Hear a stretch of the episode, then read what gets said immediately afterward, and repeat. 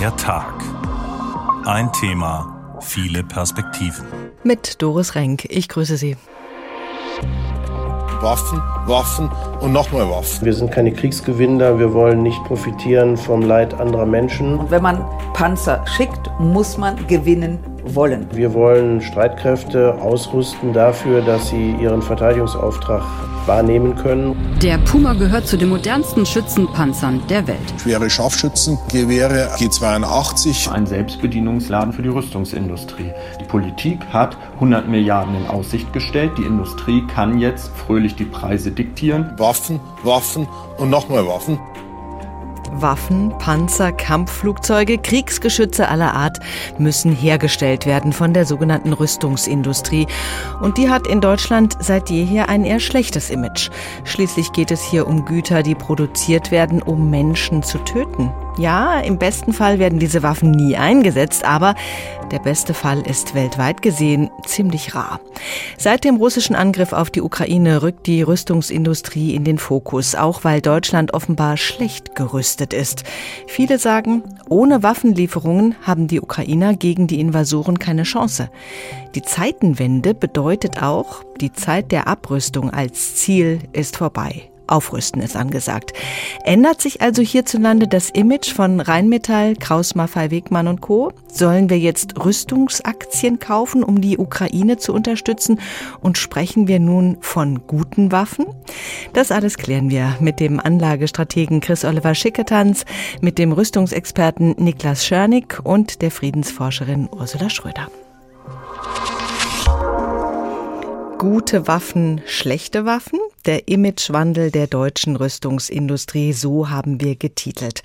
Zunächst schauen wir mal dahin, wo die Aktien der Waffenhersteller gehandelt werden an die Börse. Noch vor einem Jahr waren Rüstungsaktien alles andere als en vogue. Nach dem russischen Angriff auf die Ukraine hat sich das geändert. Die Aktie des deutschen Rüstungskonzerns Rheinmetall zum Beispiel klettert auf immer neue Rekordstände. Die Branche selbst hofft nun auf Milliardenaufträge, etwa von der Bundeswehr. Wie sich die ganze Branche in diesen Zeiten verändert hat, darauf schaut Konstantin Röse. Der russische Überfall auf die Ukraine vor gut elf Monaten sorgte auch an der Börse für eine Zäsur. Anleger investierten plötzlich wieder in die Rüstungsindustrie. Mit Rheinmetall wird einer der wenigen börsennotierten Konzerne der Branche sogar als DAX-Aufsteiger gehandelt. Nach oben gehen die Kurse in diesen Tagen, nachdem Deutschland angekündigt hat, Leopard-Kampfpanzer an die Ukraine zu liefern. Für viele sind Rüstungsaktien kein Tabu mehr und das nicht nur bei Privatanlegern, sagt Volker Brühl, Professor am Center for Financial Studies an der Uni Frankfurt. Rüstung ist eigentlich unter Nachhaltigkeitskriterien bei vielen Fonds nicht akzeptabel. Das war zumindest mal bis zum Ausbruch des Krieges der Fall. Mittlerweile hat sich der Blick auf die Rüstungsindustrie allerdings etwas verändert weil man natürlich sieht, dass die Verteidigungsbereitschaft eben doch ein wichtiger Aspekt ist. Der Aktienkurs von Deutschlands größtem Rüstungskonzern Rheinmetall stieg seit Februar vergangenen Jahres um mehr als 145 Prozent. Ähnlich bei Hensoldt, einem Spezialisten für Elektronik. Ein Grund für das Kursfeuerwerk ist auch die angekündigte Zeitenwende bei der Bundeswehr. 100 Milliarden Euro will Deutschland in die Hand nehmen. Hinzu kommen weitere Milliarden aus dem bestehenden Wehretat. Aber Deutschland ist nicht das einzige Land, erklärt der Analyst Diego Lopez da Silva vom schwedischen Friedensforschungsinstitut SIPRI. Einer aktuellen Schätzung zufolge haben 29 europäische Länder zugesagt, ihre Militärausgaben in den kommenden Jahren zu erhöhen. Es ist sehr wahrscheinlich, dass Russlands Krieg gegen die Ukraine diesen Trend bei den weltweiten Militärausgaben weiter beschleunigen wird. Panzer, Munition, moderne Ausrüstung für Soldaten, Hubschrauber. Die Liste an Material, das benötigt wird, ist lang Unternehmen aus der Rüstungsbranche winken Aufträge in Milliardenhöhe. Im Vergleich zu den USA ist die deutsche Rüstungsindustrie klein. Dafür gibt es aber viele Zulieferer oder wie bei Airbus oder ThyssenKrupp Rüstungssparten innerhalb der Konzerne. Schon jetzt rechnen viele in den kommenden Jahren mit steigenden Umsätzen im zweistelligen Bereich. Kapazitäten müssten erweitert und tausende neue Jobs geschaffen werden, heißt es.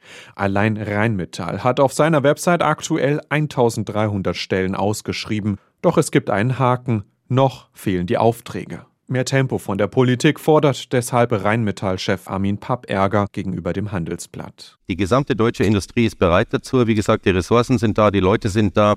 Wir haben auch das Know-how.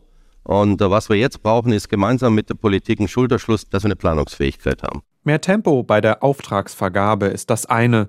Das andere sei eine effiziente Beschaffung mit weniger teuren Sonderwünschen, sagen Militärexperten. Die Zeit drängt, denn längst hat ein Wettrennen um Rüstungsgüter begonnen. Weil viele Länder auf Einkaufstour sind, steigen die Preise von Aufklärungssystemen, Waffen und Co. Probleme bereiten auch noch immer Material- und Rohstoffengpässe in vielen Bereichen. Die Rüstungsindustrie an der Börse. Konstantin Röse hat da einen genaueren Blick für uns hingeworfen. Von wegen in einem Krieg gäbe es nur Verlierer. Bei denen, die tatsächlich an den Kampfhandlungen beteiligt sind, mag das stimmen. Bei denen, die die Waffen herstellen und verkaufen, allerdings nicht. Die Branche ist im Aufwind. Die Produkte sind gefragt und die Politik steht hinter der Aufrüstung in der Zeitenwende. Da locken Kursgewinne an der Börse. Das wollen wir unter die Lupe nehmen mit Chris Oliver Schickentanz. Er ist Chefanlagestratege bei Capital Vermögensmanagement. Herr Schickentanz, wer kauft gerade vermehrt Aktien von Rüstungskonzernen? Ist da eine verstärkte Nachfrage spürbar? Ja, definitiv. Wir sehen dabei das Interesse breit gestreut, sowohl unter privaten Anlegern als auch unter institutionellen Anlegern. Die Logik dahinter ist relativ einfach ähm, mit äh, dem russischen Angriffskrieg auf die Ukraine hat sich einfach das Sicherheitsbedürfnis in Europa deutlich verändert. Äh, wir sehen, dass äh, die westeuropäischen Nationen ihrem NATO-Ziel von zwei Prozent Rüstungsausgaben des Bruttoinlandsprodukts nach vielen Jahren, Jahrzehnten, in denen man das nicht beachtet hat, nun nachkommen wollen. Und das wird in den kommenden Jahren 80 bis 100 Milliarden Euro pro Jahr an zusätzlichen Rüstungsausgaben nach sich ziehen. Und davon profitieren natürlich unter anderem auch börsennotierte Rüstungskonzerne wie zum Beispiel Rheinmetall. Hm. Wann hat das angefangen? Wie schnell ging das nach Ausbruch dieses Krieges? Das ging relativ schnell. Also wenn man sich den äh, Rheinmetall-Aktienkurs anschaut, äh, dann hat der in Reaktion äh, auf den russischen Angriffskrieg schon sehr, sehr schnell äh, nach oben reagiert. Ähm, und dann kam nochmal zusätzlich Musik rein, als dann insbesondere die Bundesregierung mit den 100 Milliarden Euro Sondervermögen für die Bundeswehr ernst gemacht hat. Ähm, und äh, das war sozusagen der, der zweite große Schub, den die Rheinmetall-Aktie bekommen hat. Dann ist sie im weiteren Jahresverlauf 2022 äh, ein Stück weit von den Höchstständen wieder zurückgekommen und äh, hat jetzt eigentlich dann seit Herbst äh, die dritte Phase der Aufwärtsbewegung markiert und in den letzten Tagen ja auch ein neues Allzeithoch markieren können. Nun hieß es im Beitrag gerade, noch ließen die Aufträge auf sich warten, die Politik sei zu langsam. Heißt das, der richtige Boom kommt erst noch? Naja, die Börse antizipiert natürlich Entwicklungen und ja, es ist richtig, ähm, das äh, Sondervermögen der Bundeswehr ist beispielsweise noch nicht operativ, kann also aktuell äh, in dem Maße noch gar nicht genutzt werden. Und auch dann ist es ja so, ähm, bis äh, ein Auftrag erteilt ist und äh, dann auch operativ verarbeitet wird, wird es eine Zeit dauern. Das ist also nichts, äh, was man schon heute oder morgen in den Zahlen bei den großen Rüstungskonzernen sehen wird, sondern das ist ein Trend, der jetzt die kommenden drei, vier, fünf, vielleicht sogar zehn Jahre anhalten wird. Ist also die Zeit des schlechten Gewissens vorbei? Kehrt sich das sogar gerade um in das Gefühl, quasi Gutes zu tun, wenn man die Waffenindustrie unterstützt? Wir sehen in der Tat eine zumindest mal sehr kontroverse Diskussion, ähm, ob man die Rüstungs-, die Verteidigungsindustrie tatsächlich so kategorisch abtun kann. Äh, Schweden als äh, erstes Land hat beispielsweise jetzt die Erlaubnis, auch nachhaltigen Investoren erteilt, in Rüstungswerte zu investieren. Äh, da sind wir in Kontinentaleuropa sicherlich noch ein Stück weit von entfernt. Aber es ist definitiv ähm, eine Diskussion am Gange, äh, in der man Rüstungsaktien deutlich positiver gegenübersteht und sie wertebasiert nicht mehr zwangsläufig ausschließt. Das Hauptargument dafür wir können unsere freiheitlich-demokratische Grundordnung nur dann verteidigen, wenn wir eben auch eine einsatzbereite Armee haben, die im Zweifelsfall eben auch schlimmeren Schaden von uns abwenden kann. Was genau hat sich da in den Köpfen verändert? Das Produkt, die Waffe, ist ja nach wie vor ein Produkt zur Tötung von Menschen, zur Zerstörung von Dingen, die Menschen aufgebaut haben, Zerstörung von Lebensgrundlagen. Mit Nachhaltigkeit und Ökologie und dem Kampf gegen den Klimawandel hat das alles so gar nichts zu tun. Wie kann da trotzdem so ein Imagewechsel vonstatten gehen, von der Schmuddelaktie zum quasi Must-Have? Ich glaube, das Erste, was wichtig ist, Nachhaltigkeit ähm, hat an der Börse sicherlich auch etwas mit Umwelt und Ökologie zu tun, aber eben auch mit zwei anderen Aspekten, nämlich mit sozialen Faktoren und äh, mit der Governance, mit Kontrollprozessen. Und da schneiden Rüstungsaktien gar nicht so schlecht ab. Das heißt, wenn man sich wirklich diesen Dreiklang anschaut, dann bekommt Rheinmetall beispielsweise eine Topnote. Äh, Double A in Schulnoten ausgedrückt wäre das eine 1 minus in Sachen dieser drei Nachhaltigkeitsaspekte. Ja. Aber ich glaube, dass die geopolitische Zeitenwende, die unser Bundeskanzler ausgerufen hat, tatsächlich auch in den Köpfen vieler Anleger angekommen ist, wo man sagt, es geht hier nicht mehr darum, Kriege zu finanzieren ähm, oder äh, Waffen für äh, das ein oder andere äh, Regime in aller Welt zur Verfügung zu stellen, äh, sondern letztlich geht es darum, ja, äh, unsere, unser aller Freiheit äh, zu garantieren und eben auch in der Lage zu sein, äh, sich einer möglichen Aggression äh, entsprechend gegenüberzustellen. Von daher hat, glaube ich, dieses Grundverständnis äh, sich ein Stück weit verändert. Man sieht Rüstung mittlerweile als eine Voraussetzung dafür, dass wir überhaupt eine freiheitliche, aber dann auch eine nachhaltige Gesellschaftsordnung hinbekommen. Also quasi ein ethischer Sinneswandel, was die Rüstungsproduktion betrifft. Das ist richtig. Wir sehen aber auch, und äh, da kann ich auch als, als äh, aus meiner äh, eigenen Brille des Privatanlegers berichten. Wir sehen aber auch, dass es nach wie vor Leute gibt, die Rüstungsaktien kategorisch ablehnen. Mhm. ich bin christlich erzogen worden und ich halte es tatsächlich für ein Unding, mein Kapital ausgerechnet in Waffen zu stecken, in Waffen zu investieren. Da glaube ich, gibt es andere Industrien, die für mich persönlich sinnvoller sind. Aber als Chefanlagestratege, wo ich äh, nüchtern und objektiv die Chancen und Risiken an den Märkten berücksichtigen muss, äh, als Chefanlagestratege komme ich natürlich an diesem Trend in der Verteidigungsindustrie nicht vorbei. Da schlagen zwei Herzen in der Brust. Haben bzw. hatten nur wir Deutsche ein Problem mit Rüstungsaktien? Wie sieht es denn in anderen Ländern eigentlich aus?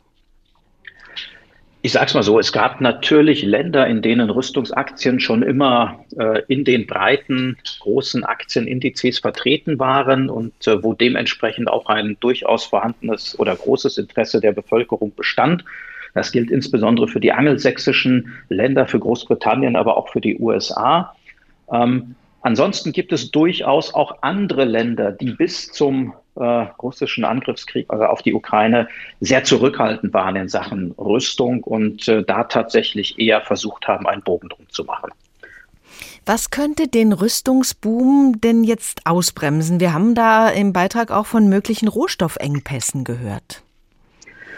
Ja, ich glaube, es gibt äh, verschiedene Themen, die natürlich äh, teilweise unternehmensspezifischer Natur sind, teilweise aber auch äh, politischer Natur sind. Äh, zum einen müssen wir uns natürlich vor Augen führen, äh, dass die Staatskassen mittlerweile äh, eher am knappsten sind, dass also da die Ausgabenbereitschaft ein Stück weit abnimmt. Von daher bleibt natürlich die große Frage, wenn der Ukraine-Krieg ähm, ja, sich ein, ein Stück weit äh, zur, zur Gewohnheit wird, wenn er nicht weiter eskaliert, äh, ob dann die große Ausgabenbereitschaft, äh, die man vor einem Jahr verkündet hat, ob denen dann auch tatsächlich Taten folgen. Und zum Zweiten hat man bei der Debatte um die Puma-Schützenpanzer gesehen, äh, dass große Rüstungsprojekte natürlich auch sehr komplex sind, äh, dass da mitunter die Tücke im Detail liegen kann und dass daraus natürlich auch Risiken für die Rüstungskonzerne entstehen können.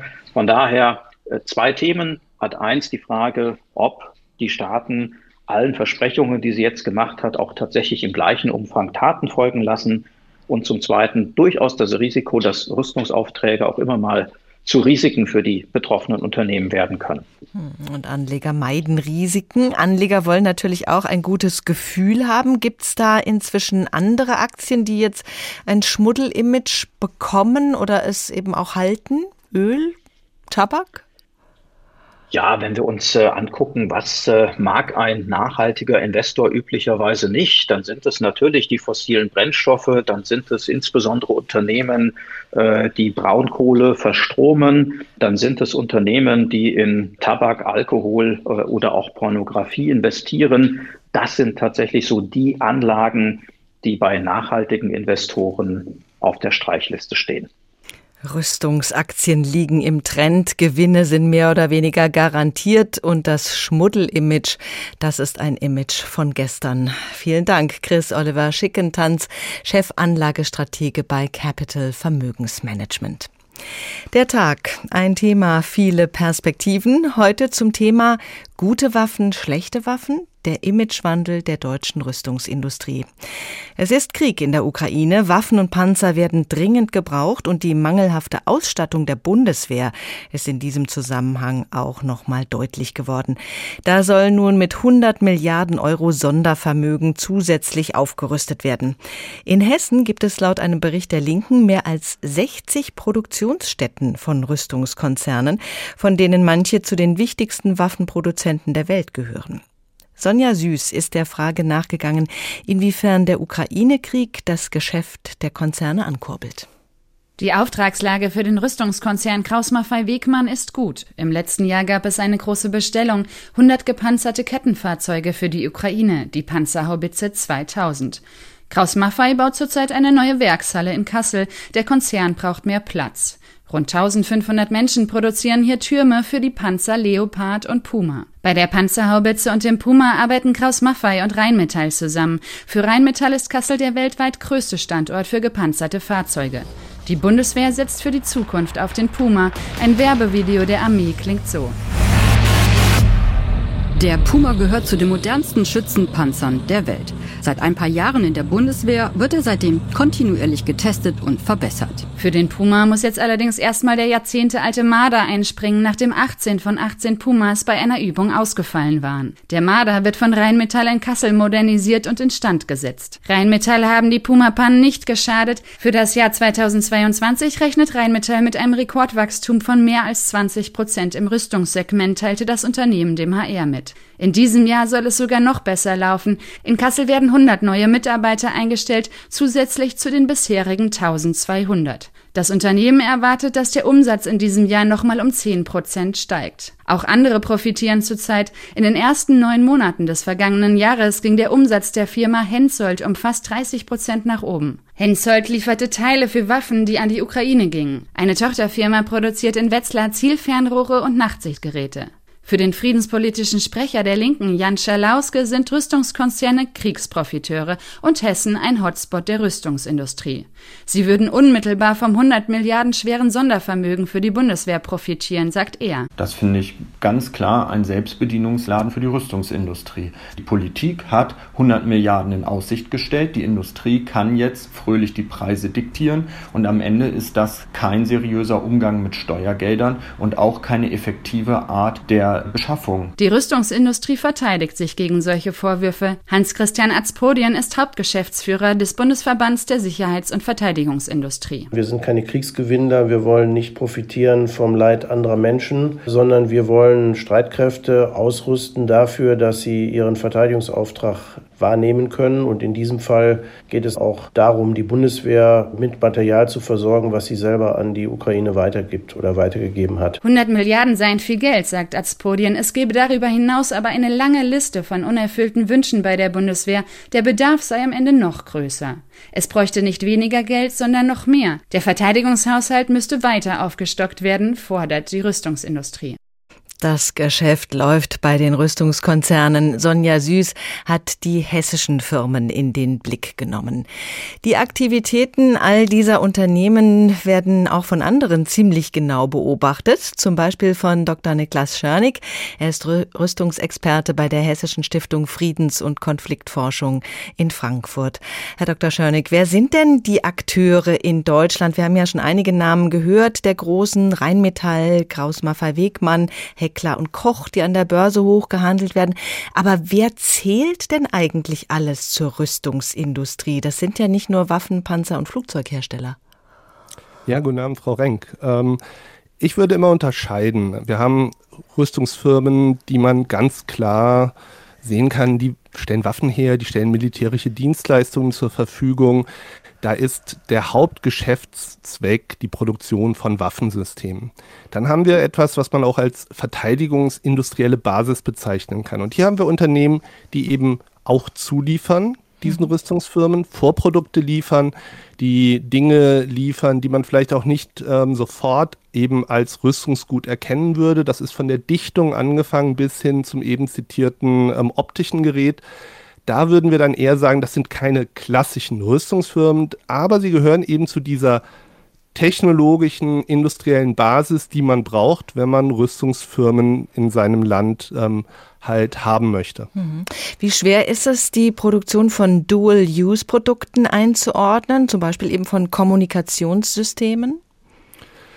Naja, das ähm, Dual Use bedeutet, dass ein Gut sowohl zivil als auch militärische Nutzung hat. Ein Funkgerät ähm, wäre jetzt hier eine Sache, wobei man da sagen muss, ähm, dass sich natürlich private Funkgeräte und äh, militärische Funkgeräte doch sehr stark unterscheiden. Da würde man also dann schon deutlich erkennen, welches Gut eher der militärischen Nutzung dient und welches eben dann ein ziviles Produkt wäre. Mhm. Ähm, Im schlimmsten Fall wäre zum Beispiel ein Dual-Use-Gut, ähm, dass jemand ähm, Vernichter, ähm, Unkrautvernichter herstellt und den dann gegen Menschen einsetzt, wo man das, ähm, den Zweck sozusagen missbraucht. Das wäre der ganz schlimme Fall. Da würde man natürlich dann auch von vornherein sagen, da, da kennen wir ja Fälle, ähm, dass man oder da weiß man, welche chemischen Substanzen problematisch sind. Da wird dann besonders drauf geschaut. Hm, aber das ist ja jetzt von der Firma aus dann wahrscheinlich gar nicht Sinn und Zweck, sondern das wird einfach von anderen dann missbraucht, oder?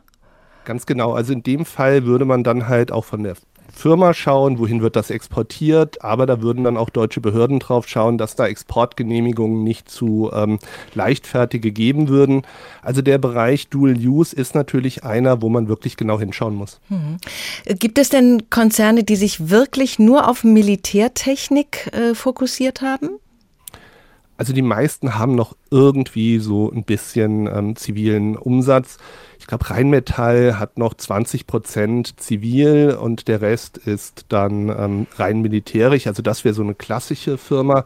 In den USA haben wir ziemlich viele Firmen, sogenannte Systemhäuser, große Firmen, die über die Jahre durch Konsolidierung entstanden sind, die sehr, sehr hohe Umsätze ähm, nur mit Militärgütern ähm, machen. Aber natürlich haben wir dann auch andere Firmen, wo man hinschaut und gar nicht weiß, wie stark da eigentlich der Militärbetrieb ist. Airbus zum Beispiel oder Boeing, die natürlich eben auch Militärsysteme herstellen, Militärflugzeuge, aber wir denken in, in der Regel erstmal an die zivilen Produkte. Hm. Gucken wir auf das, was eben speziell in Sachen Rüstung produziert wird. Die Industrie liefert Gerät. Wie sieht es mit der Preisgestaltung aus? Wenn zum Beispiel eben der Leopard nur in Kassel hergestellt wird und die Bundeswehr genau den haben will, gilt dann, koste es, was es wolle? Ja, ganz so einfach ist es nicht. Ähm, also man muss, glaube ich, hier mehrere Sachen unterscheiden. Die eine Sache ist, wenn es ähm, um ein Produkt geht, wo wir viele Anbieter haben. Also angefangen von möglicherweise Bekleidung oder Verbandsmaterial. Da kann man dann schon sagen, da, da werden Marktpreise bezahlt. Mhm. Bei Produkten, die speziell für das Militär sind, da haben wir eine besondere Situation. Da haben wir wenig Anbieter auf der einen Seite, vielleicht manchmal sogar nur einen einzigen, würde man sagen, Monopolanbieter, der kann die Preise diktieren. Ja. Aber auf der anderen Seite haben wir auch nur einen Nachfrager, nämlich in Deutschland den deutschen Staat, der auch festlegt, mit wem die Rüstungsindustrie sonst noch Geschäfte machen kann, nämlich indem Exportrichtlinien ähm, festgelegt werden, indem die Exporte möglicherweise nicht genehmigt werden. Das heißt, wir haben zwei Player, die beide in einer relativ starken Position sind. Und dann gibt es hier äh, die Möglichkeit halt zu verhandeln. Und da kommt es auf Verhandlungsgeschick an. Und ähm, es ist also nicht völlig so, dass der Staat hier der Industrie komplett ausgeliefert ist. Und in der Regel gibt es bei Systemen, die, der, die das Militär ganz besonders möchte, zwei Möglichkeiten, die Preise zu gestalten. Das eine ist, man legt den Preis vorher fest, hat das irgendwie hochgerechnet und dann muss die Industrie zu diesem Preis liefern. Die Industrie bevorzugt aber, äh, was man als Kosten-Plus-Verträge bezeichnet. Das sind Verträge, bei denen die Industrie nachweist, welche Kosten bei der Entwicklung und Produktion eines Systems entstehen. Und dann kommt noch ein kleiner Aufschlag obendrauf als Gewinn. Und da ist es natürlich so eine Sache, ähm, dass man vorher nicht weiß, wie sieht nachher der Preis aus. Der entwickelt sich dann und ähm, wir sehen, dass dieser, ähm, dieses System sehr gerne von Rüstungsfirmen genommen wird. Gibt es denn größere Einsparpotenziale in diesem Bereich? Die Industrie, haben wir gehört, wünscht sich weniger extra Wünsche der Bundeswehr. Welchen Hintergrund hat das? Ja, die Bundeswehr ist schon an vielen Stellen sehr regulativ, greift ein, hat sehr, sehr klare Vorstellungen, was sie möchte. Die Vorstellungen passen nicht immer zusammen. Ähm, die da sind enorm viele Vorschriften zu beachten. Der in der letzten Zeit ja häufig diskutierte Schützenpanzer Puma, da wurde dann darauf geachtet, dass also auch möglicherweise schwangere Soldatinnen in dem Panzer keinen ähm, gefährlichen Stoffen ausgesetzt sind. Und das ist natürlich, sind Anforderungen, die ähm, extrem schwierig umzusetzen sind von Industrieseite und dann auch möglicherweise an manchen Stellen sich beißen, ähm, dass man eben bestimmte Leistungen möchte, die aber mit bestimmten Sicherheitsvorschriften nicht zusammengehen. Also die Bundeswehr ist da schon sehr, sehr stark ähm, regulativ ähm, eingreifend, wenn mhm. es um die Waffensysteme geht. Schwanger Panzer fahren ist vielleicht jetzt auch nicht die allerbeste Idee. Wenn ja. wir, wenn wir ähm, nochmal auf die Ausrüstung kommen, da hieß es im Beitrag vorhin auch, die, diese Aussicht, dass da jetzt ein 100 Milliarden Paket nochmal geschnürt wird, das wir Sondervermögen nennen, aus Schulden raus, das sei so eine Art Selbstbedienungsladen für die Rüstungshersteller. Wie sieht es da mit den Regularien aus? Wer entscheidet denn, was tatsächlich gebaut wird? Also erstmal muss die Bundeswehr natürlich sagen, welche Systeme sie möchte.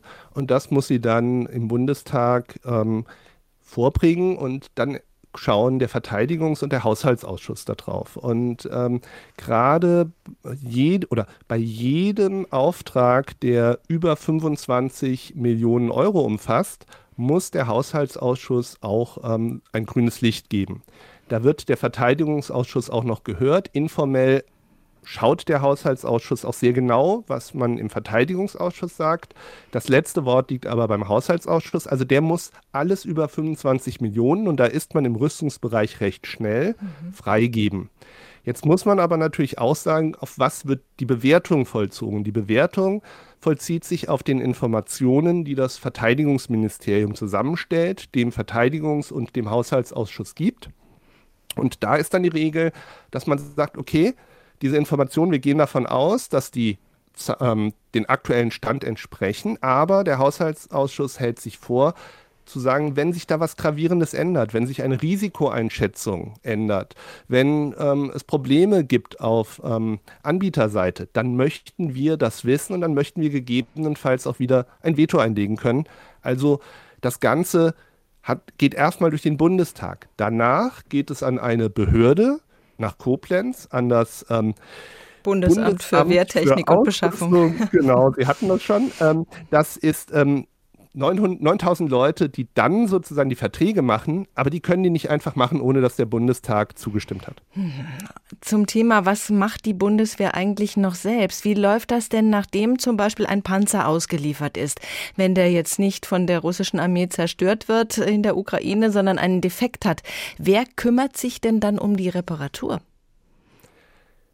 Die Bundeswehr kann kleinere Sachen sicher noch selbst machen, aber sobald es hier ähm, größere Schäden sind, auch möglicherweise Schäden in der Elektrik, in der Elektronik, dann braucht man da auch äh, Fachleute aus der Industrie, die dann in einem sicheren Raum diese Panzer dann wieder ähm, flott machen.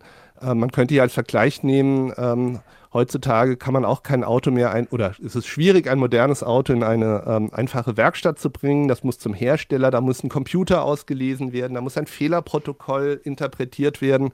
So ähnlich ist das auch ähm, mit modernen Waffensystemen schon. Vor 20 Jahren steckte in amerikanischen Flugzeugen mehr Softwarecode als im damals aktuellen Windows-System. Also wir reden über hochkomplexe Systeme Da ähm, kann man möglicherweise mechanisch das eine oder andere machen, aber eigentlich müssen da Fachleute ran. Mhm.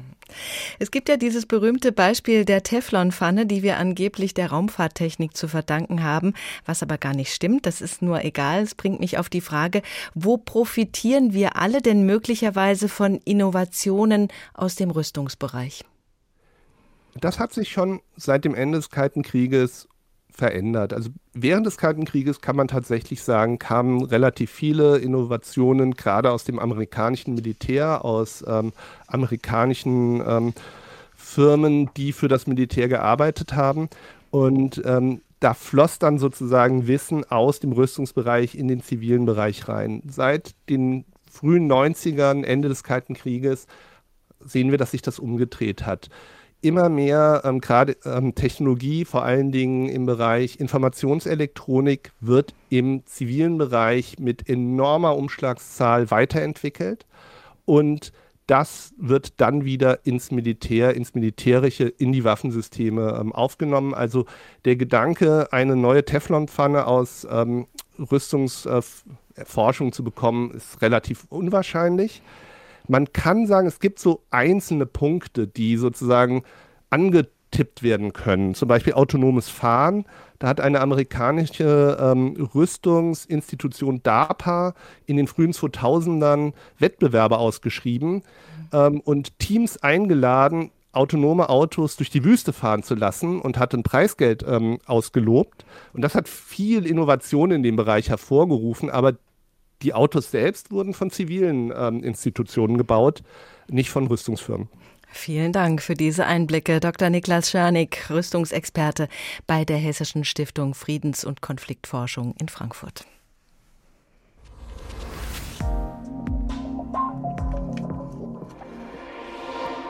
Der Tag. Ein Thema, viele Perspektiven. Wir haben heute das Thema gewählt, gute Waffen, schlechte Waffen, der Imagewandel der deutschen Rüstungsindustrie.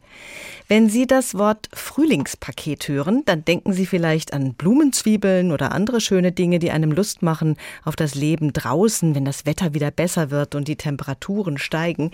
Wenn der deutsche Verteidigungsminister das Wort Frühlingspaket ausspricht, dann denkt er an völlig andere Dinge.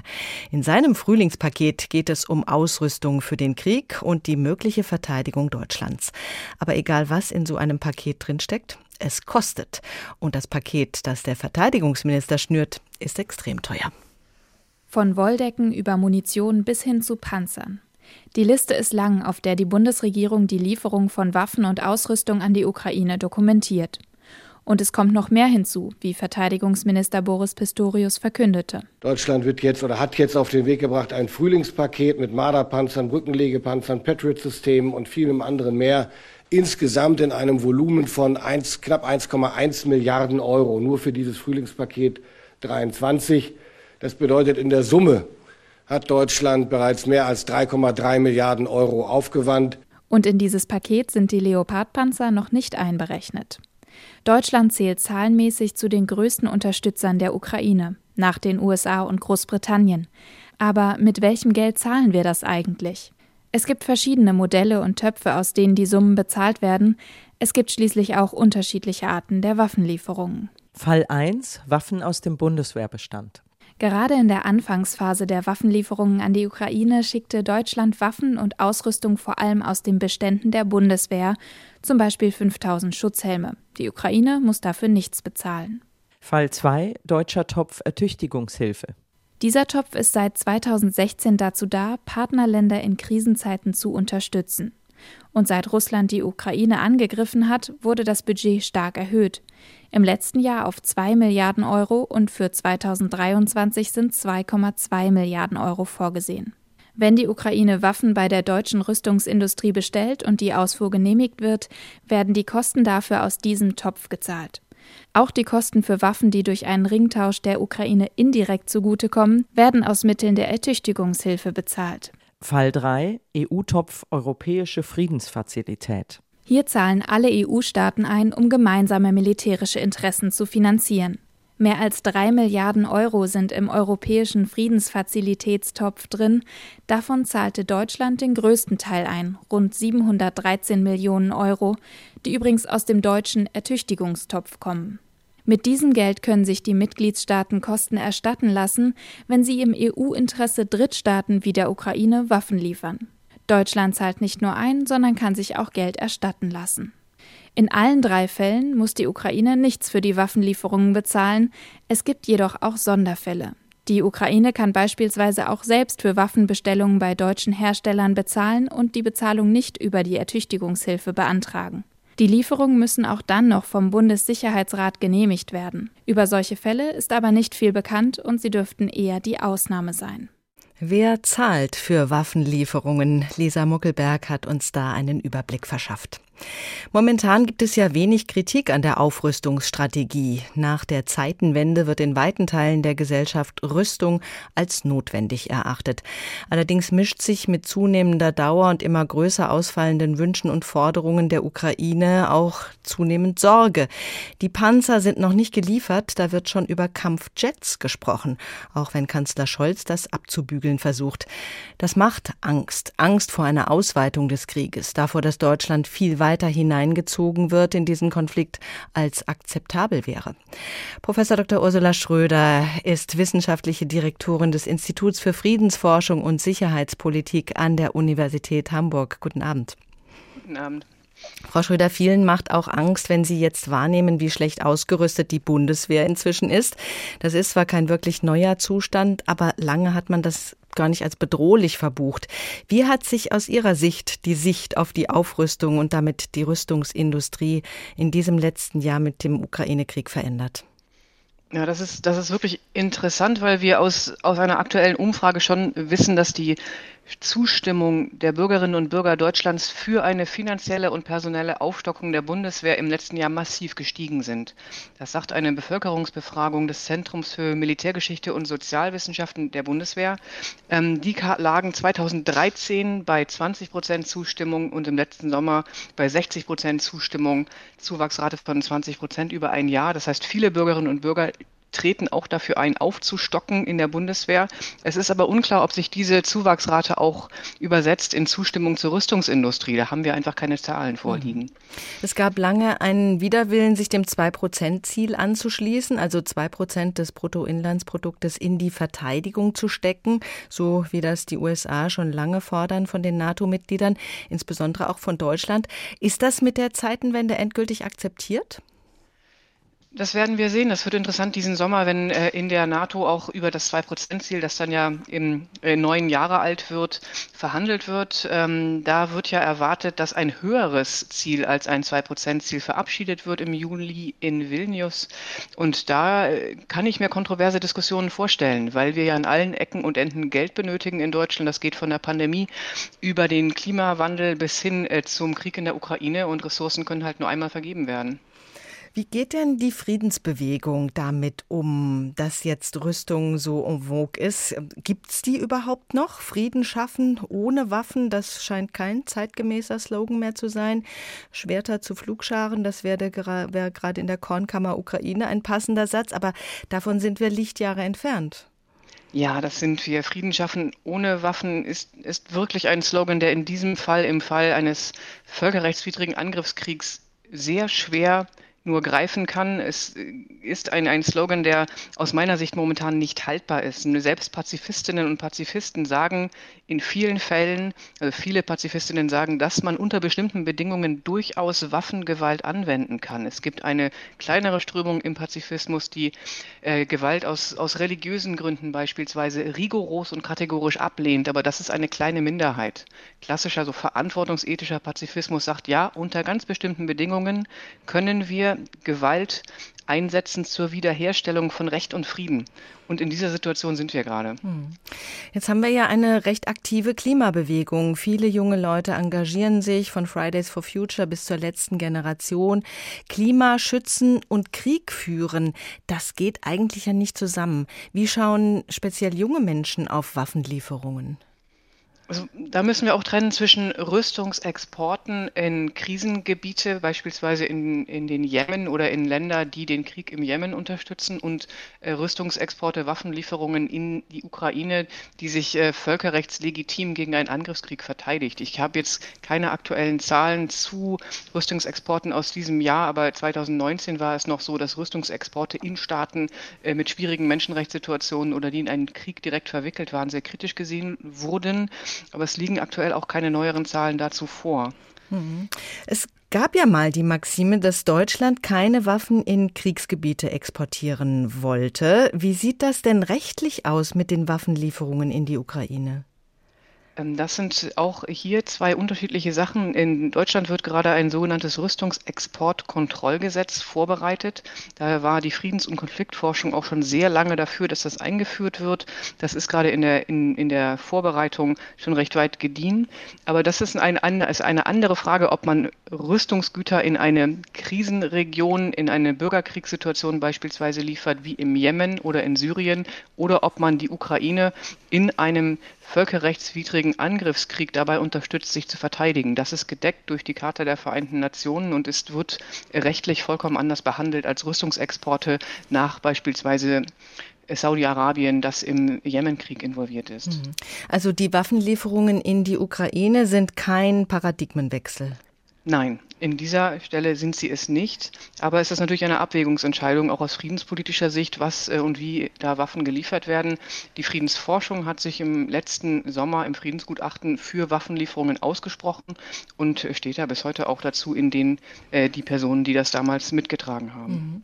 Sie haben das ja eingangs gesagt, Rüstungsindustrie, also der Blick auf die Rüstungsindustrie und der Blick auf die Waffenlieferungen. Das sind zwei unterschiedliche Dinge.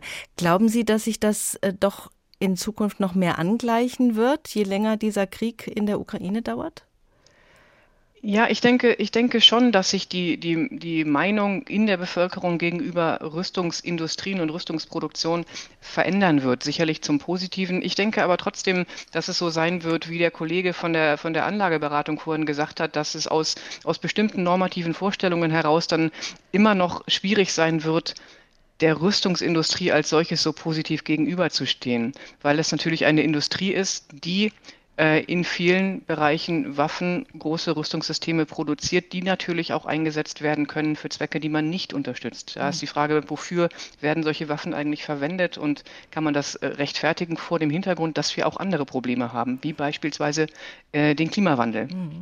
Also würden Sie äh, die Frage, die wir in der Sendung heute über alles gestellt haben, ob sich da tatsächlich ein Imagewechsel vollzieht oder vollzogen hat, eher mit Nein beantworten? Ich denke, wir werden einen Imagewechsel sehen. Ich denke schon. Ich denke aber nicht, dass wir sehr gut zwischen guten und schlechten Waffen unterscheiden können, weil es darum gehen wird, zu entscheiden, wofür diese Waffen eingesetzt werden. Also werden sie eingesetzt für ähm, die für eine Situation, in der ein Staat massive Menschenrechtsverbrechen begeht an seinen eigenen Leuten, wird es darum gehen, einen Genozid, einen Völkermord zu verhindern.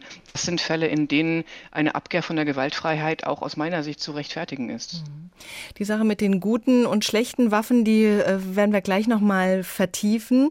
Äh, wir hören jetzt erstmal, wie das aussieht mit dem Waffenbedarf. Äh, der Bedarf in der Ukraine, den hätte die deutsche Rüstungsindustrie gar nicht gebraucht, um ihren Ruf zu erhalten, denn deutsche Waffen sind ein sehr gefragtes Produkt. Produkt weltweit. Wer will sie? Wer bekommt sie? Was sagt die Rüstungsexportpolitik? Nikolaus Buschlüter verschafft uns da einen Überblick. Made in Germany. Das ist nicht nur bei Autos ein Qualitätsmerkmal, auch deutsche Waffen verkaufen sich im Ausland durchweg gut. Hinter den USA, Russland und Frankreich sind die Deutschen aktuell viertgrößter Rüstungsexporteur weltweit. Und im vergangenen Jahr erreichten die Ausfuhren in Deutschland mit fast 9 Milliarden Euro den zweithöchsten Wert seit Bestehen der Bundesrepublik.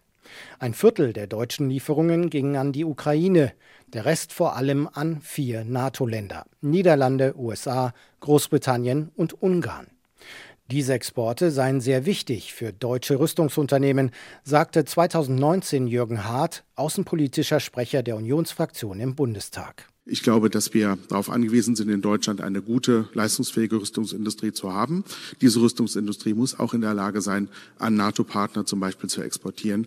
Denn sonst könnte sie die guten Rüstungsgüter, die wir in der Bundeswehr brauchen, nicht für die Bundeswehr zur Verfügung stellen. Ich möchte nicht abhängig sein für die deutsche Bundeswehr von Beschaffungen, äh, zum Beispiel in Amerika oder gar in anderen Ländern. Heftige Kritik darauf kam vom damaligen außenpolitischen Sprecher der Grünen-Fraktion Omid Nuripur. Er sagte in Richtung Große Koalition, Sie reden die ganze Zeit von Restriktionen bei den Rüstungsexporten und genehmigen immer mehr. Das ist absurd und schlicht skandalös.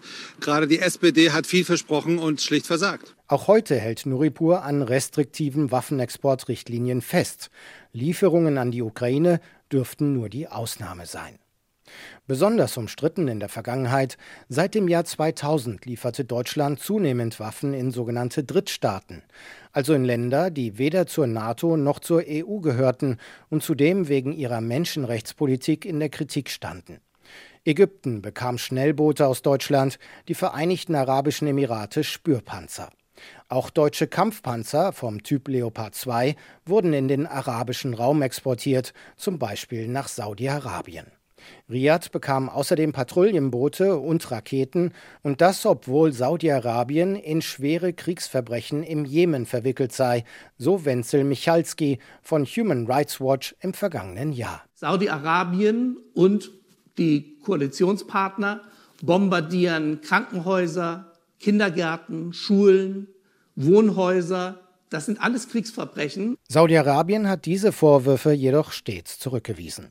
Auch mit Kleinwaffen wie Pistolen haben deutsche Unternehmen lange Zeit gute Geschäfte im Ausland gemacht, auch mit Exporten in Krisenländer. Ein deutsches Verbot für die Ausfuhr von Kleinwaffen in Drittstaaten vor drei Jahren reduzierte die Zahl dieser Exporte zwar deutlich, trotzdem fänden Kleinwaffen immer noch andere Wege in Krisenländer, warnte der damalige Außenexperte der Linken, Jan van Aken, schon 2015. Selbst die USA ist kein sicheres Land, denn im letzten Jahr ist herausgekommen, äh, Deutschland verkauft äh, 100.000 Pistolen an die USA und die liefern das direkt weiter, illegalerweise nach Kolumbien. Also ein sicheres Exportland gibt es nicht. Von einer zurückhaltenden und verantwortungsvollen Rüstungsexportpolitik, wie sie in den ersten Jahrzehnten der Bundesrepublik der Fall war, sei schon lange nichts mehr übrig, urteilten Kritiker in den vergangenen Jahren immer wieder. Die Bundesregierung sei offenbar alleine an den Profiten für die Waffenexporte interessiert gewesen. Zumindest für den Ukraine-Krieg dürfte das jetzt aber nicht gelten. Da wollen wir nochmal genauer hinschauen. Professor Dr. Ursula Schröder von der Uni Hamburg, wissenschaftliche Direktorin des Instituts für Friedensforschung und Sicherheitspolitik. Welche Rolle spielt denn der Profit für die Rüstungsunternehmen? Ja wohl die Hauptrolle, egal wohin geliefert wird, oder? Ja, aber Rüstungsunternehmen werden ja auch eingebunden in ein, ein Set von, von Regeln und ähm, äh, Regularien, die, über die sie nicht hinweg können. Klar, das ist, wir leben in einem kapitalistischen Wirtschaftssystem, in dem natürlich der Profit ähm, das Interesse von Firmen bestimmt, das ist ja logisch. Aber die Frage ist, wie regulieren wir das? Ich bin Politikwissenschaftlerin, mich interessiert dann, die, wie man Grenzen setzt äh, und diese so auch ähm, implementiert, dass die eingehalten werden. Aber da haben wir ja gerade gehört, dass das wahnsinnig schwierig ist, weil es dann eben auch über Drittstaaten wieder in die Kriegsgebiete gelangt. Ja, das ist richtig. Und da ist die Frage, können wir eigentlich wissen, was mit den Waffen, die aus Deutschland geliefert werden, am Ende passiert, wo die hingehen? Das kann ja auch eine Frage sein, die für den Fall der Ukraine entstehen wird, wenn irgendwann mal Waffen aus dieser Region weiterverkauft werden, kleine Waffen weiterverkauft werden, äh, nach Afrika beispielsweise. Das heißt, ähm, das nennen wir dann Proliferationsereignis. Wo haben wir die? Müssen wir die beobachten und können wir etwas darüber aussagen, wo diese Waffen letztendlich verwendet werden? Das ist extrem schwierig. Hm, also da äh, ist einfach das Fazit. Ne? Es ist extrem schwierig. Wir können es kaum verhindern, dass die Waffen in allen Kriegsgebieten landen dieser Welt. Ja. China hat die Vereinigten Staaten gerade in ganz ungewöhnlich deutlicher Form angegriffen, hat gesagt, die USA seien diejenigen, die die Ukraine-Krise weiter anheizen, indem sie schwere und offensive Waffen an die Ukraine lieferten. Sie verlängerten und verstärkten dadurch den Konflikt nur. Dass sich China so deutlich äußert, das ist äh, ja wirklich bemerkenswert. Was bedeutet das für uns alle? China hat sich auf der anderen Seite auch sehr deutlich dagegen ausgesprochen, dass äh, die russische Föderation Atomwaffen einsetzt. Also da gibt es unterschiedliche Sachen. Ich habe diesen äh, Kommentar auch gelesen. Ähm, und wir werden, wir werden sehen, was für Folgen das hat. Aber die, die Frage, ob Waffen Konflikte verlängern, ist vielleicht nicht die zentrale Frage hier, weil natürlich Waffenlieferungen Konflikte verlängern. Das mhm. war in diesem Fall aber auch die Intention der Waffenlieferungen der westlichen Allianz an die Ukraine, dass die Ukraine in eine äh, Situation versetzt wird, wo sie diesen Krieg nicht sofort aufgeben muss, wo sie nicht kapitulieren muss, sondern wo sie weiterkämpfen kann. Mhm. Und in solchen Fällen kann es dazu kommen, unter größten und schwierigsten Abwägungsentscheidungen, dass ein Konflikt verlängert werden muss um ein äh, politisches Ergebnis zu erzielen, das auf lange Sicht vielleicht zu mehr Frieden führen kann. Da sind wir noch mal bei guten Waffen oder schlechten Waffen. Wo haben Waffen denn Gutes bewirkt? Fällt Ihnen da ein Beispiel ein? Ja, aus der, der Fall aus der deutschen Geschichte, der auf der Hand liegt, ist natürlich die äh, bedingungslose Kapitulation der deutschen Wehrmacht. Ähm, im, am 8. Mai 1945, der dadurch herbeigeführt wurde, der Fall, dass ähm, selbstverständlich Waffengewalt gegen das deutsche nationalsozialistische Regime eingesetzt wurde. Und wenn man das etwas äh, früher jetzt in die Geschichte, also in die, in die spätere Geschichte hineinzieht, wir kennen die Friedensoperationen der Vereinten Nationen, die in vielen Fällen, und das sagt auch die Forschung, tatsächlich funktionieren. Sie reduzieren das Niveau von Gewalt in Bürgerkriegssituationen, in Postkonfliktsituationen wie in Osttimor, wie in Liberia, wie auch vor einigen Jahrzehnten in Guatemala. Dort werden Waffen eingesetzt, um Frieden zu schaffen und Frieden zu fördern. Und das kann funktionieren. Wir haben es in diesem letzten Jahr des Ukraine-Krieges oft gehört, dass es irgendwann doch zu Verhandlungen kommen müsste, um dann zu einem dauerhaften Frieden zu gelangen. Noch sieht es danach nicht aus, dass diese Verhandlungen beginnen könnten. Das Trümmerfeld, auf dem diese Gespräche stattfinden werden, wird unterdessen immer größer, die Wunden und Gräben tiefer. Können Waffen in diesem speziellen Konflikt aus Ihrer Sicht Frieden bringen? Die Waffen werden keinen Frieden bringen, nicht die Waffen selbst. Es, Frieden wird am Ende, wenn er denn kommt, durch Verhandlungslösungen erarbeitet und zwar hart erarbeitet werden. Die Waffen sind nur das Mittel zum Zweck, um überhaupt zu einer Verhandlungslösung zwischen zwei Partnern kommen zu können. Das heißt, die Waffen sind wirklich instrumentell dafür da, um die Ukraine in die Lage zu versetzen, zu verhandeln. Und da sind wir tatsächlich immer noch nicht. Die Ukraine spricht immer davon, dass sie einen Sieg möchte. Und von Verhandlungen ist eigentlich keine Rede. Was glauben Sie, wann ist dieser Zeitpunkt erreicht, wo die Ukraine auf Verhandlungen setzt? Ja, momentan setzt keine der beiden Seiten auf Verhandlungen, weil die Situation sich auf dem Schlachtfeld doch noch zu sehr bewegt und beide Seiten sich Vorteile davon versprechen können, noch länger in dieser Situation zu verharren. Und es ist aus der Forschung auch hinlänglich bekannt, dass, dass Verhandlungslösungen nur dann angestrebt werden, wenn eine Seite oder beide Seiten erkennen, dass auf dem Schlachtfeld die Lösung die, die sie anstreben, die politische Lösung nicht mehr gefunden werden kann. Wenn es beispielsweise zu teuer wird für eine Seite, zu hohe Verluste da sind und die Seite dann sagen muss, ich muss jetzt verhandeln. Wenn sie noch Gewinne auf dem Schlachtfeld erzielen können, werden diese Seiten nicht verhandeln und dass die Positionen am Anfang oder vor solchen Verhandlungen massiv weit auseinander stehen, dass auch vollkommen illusorische Verhandlungspositionen eingenommen werden. Das ist vor Verhandlungen vollständig normal, weil man natürlich auch versucht, seine Verhandlungsposition erstmal auszureizen sagt die Friedensforscherin Prof. Dr. Ursula Schröder. Vielen Dank. Der Tag, ein Thema, viele Perspektiven.